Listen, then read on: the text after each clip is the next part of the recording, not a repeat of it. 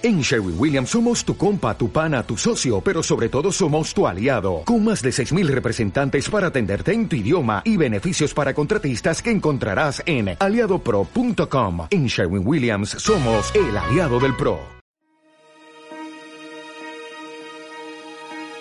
Bienvenidos a Casa de Restauración y Alabanza. Prepara tu corazón. ¿Qué tal amigos? ¿Cómo están? Bienvenidos una vez más a este su canal Casa de Restauración y Alabanza, donde podremos encontrar distintos mensajes que estoy seguro serán de gran bendición para tu vida. Y el día de hoy quiero hablarles de un tema que seguramente has escuchado muchísimas veces, pero aún tienes tantas preguntas. ¿Cómo llegar al propósito que Dios tiene para tu vida? Bueno, pues el día de hoy quiero darte cuatro consejos básicos para llegar al propósito que Dios tiene para ti. Seguramente muchas veces has escuchado que Dios tiene un propósito para tu vida. Muchas veces te han dicho que Dios va a hacer cosas grandes a través de ti, que Él quiere usarte, que eres cabeza y no cola. Y sabes qué, todo esto es verdad. Son grandes promesas que Dios tiene para ti. Y seguro has empezado a notar ciertas necesidades en las demás personas, en algunas circunstancias, en los enfermos, en las viudas, en las personas mayores o en los niños, en los que se sienten solos o tristes. Seguramente empiezas a notar que este tipo de cosas pasan alrededor de tu entorno, cosas que parece que a los demás no les importa o ni siquiera las notan. O quizá estés pasando o hayas pasado por un largo desierto, tan cruel, tan frío, pero ahora has ganado la victoria contra esa prueba tan difícil y Dios te ha dado autoridad en esa área. Dios ha dado autoridad y ha empoderado tu vida en esa área, ya que ahora eres un vencedor. Y sientes la necesidad de ayudar a vencer a otros en sus propias batallas. Para ti que has decidido comenzar a caminar directo a ese propósito perfecto que Dios tiene para ti, y que seguro aún estás lleno de preguntas, hoy quiero darte estos cuatro consejos. Consejo número uno, no te sientas menos. No pienses que no tienes valor, o los contactos, o los recursos, que quizás solo fue una emoción, pero que no es para ti. Primera de Corintios 1:27 dice, sino que Dios ha escogido lo necio del mundo para avergonzar a los sabios, y Dios ha escogido lo débil del mundo para avergonzar a lo que es fuerte, y lo vil y despreciado del mundo ha escogido Dios lo que no es para anular lo que es, para que nadie se jacte delante de Dios. Y sabes, esto no quiere decir que si el Señor nos escogió en esa posición nosotros no vamos a prepararnos, claro que no. Tenemos que prepararnos para poder llevar a cabo lo que el Señor tiene para nuestras vidas. Si alguna vez alguien te dijo que tú no sirves para eso, que no es para ti, que nunca lo vas a lograr, Dale gracias a esa persona, porque sin saberlo te puso en la lista de lo que Dios va a usar. Así que no te sientas menos, porque el mensaje que tienes, porque la obra que representas no es menos. El apóstol Pablo escribió en Romanos 1.16, porque no me avergüenzo del Evangelio, pues es poder de Dios para salvación de todo el que cree porque no me avergüenzo de las buenas nuevas, porque es potencia del cielo. Y si estás frente a frente en ese obstáculo, grábate en tu corazón esto. Todo lo puedo en Cristo que me fortalece. Filipenses 4:13. Así que consejo número uno, no te sientas menos. Consejo número dos, no te sientas más. No creas que todo lo puedes lograr en tus fuerzas y que tú eres lo que el mundo estaba esperando, que tú eres la última Coca-Cola del desierto. Romanos 12.3 dice, Digo pues, por la gracia que me ha sido dada a cada cual que está entre vosotros, que no tenga más alto concepto de sí que el que debe tener, sino que piense de sí con mesura, conforme a la medida de la fe que Dios repartió a cada uno. Es bueno saber reconocer tus talentos y tus dones.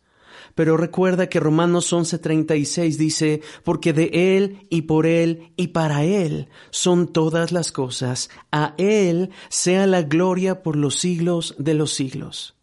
Ni más ni menos. No te sientas intocable.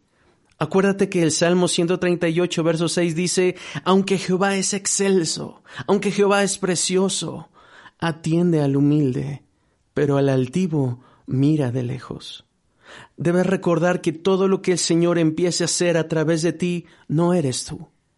Esas palabras de consuelo, esas palabras de amor, ese cambio de actitud, esa alegría que empiezas a llevar a la gente, esos consejos increíbles, vienen de Él, son por Él y son para gloria de Él. Consejo número uno, no te sientas menos. Consejo número dos, no te sientas más. Consejo número tres, no te adelantes. Eclesiastés 3.1 dice, hay un tiempo señalado para todo, y hay un tiempo para cada suceso bajo el cielo.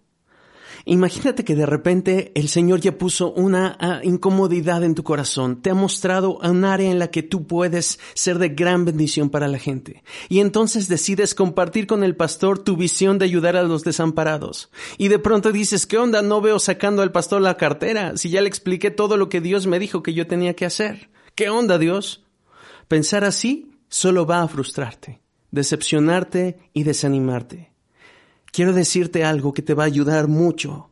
Es tu visión y tu propósito. Tú tienes que hacer que pase, no tu pastor, no tu líder. Ellos están trabajando ya en su propia tarea y tienen esa responsabilidad. Filipenses 2.13 dice, porque Dios es el que en vosotros produce así el querer como el hacer, por su buena voluntad. Si Él ha puesto algo en ti, Él te va a poner como hacerlo tú, cómo llevarlo a cabo tú. ¿Sabes? No dependas de otros, no esperes que otros den los pasos que tú tienes que seguir. Proverbios 3 dice, confía en el Señor con todo tu corazón y no te apoyes en tu propio entendimiento. Reconócele en todos tus caminos y Él enderezará tus sendas. No seas sabio en tu propia opinión.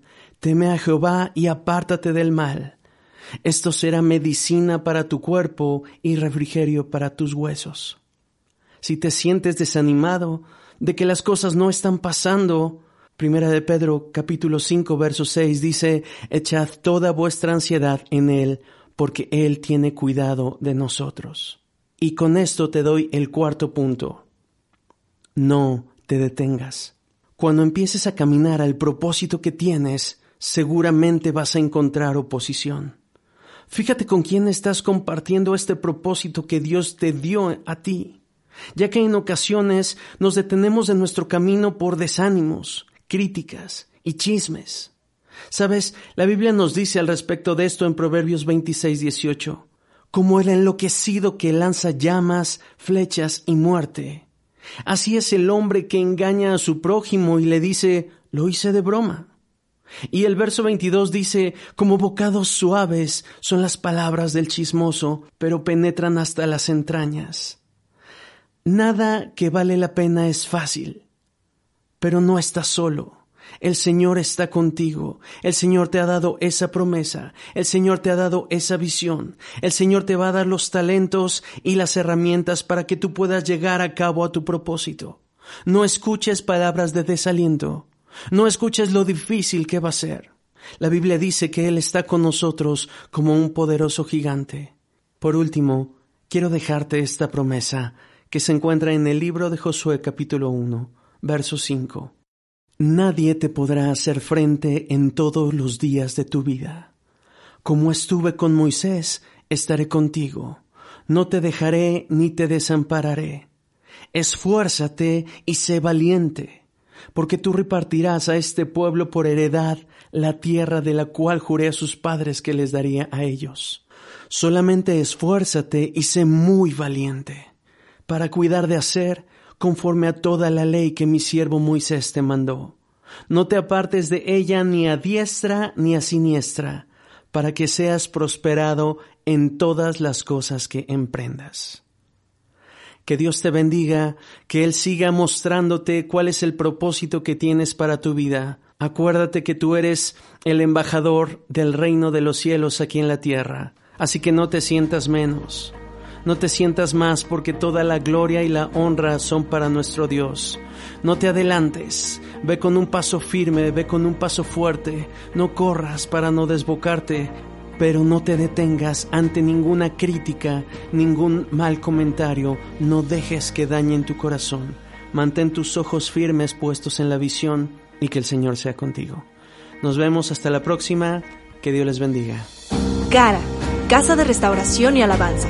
Nuestra ubicación, Charco Azul número 4, Colonia Miscuac, Alcaldía Benito Juárez, Ciudad de México. Tenemos reunión de oración todos los días a las 7.30 de la mañana y reuniones para toda la familia. Mujeres, varones del reino, niños, jóvenes en acción, matrimonios, consuelo de Dios y grupos de vida. Te esperamos todos los domingos a nuestros tres servicios, 8 de la mañana, 10.30 de la mañana y 1 de la tarde.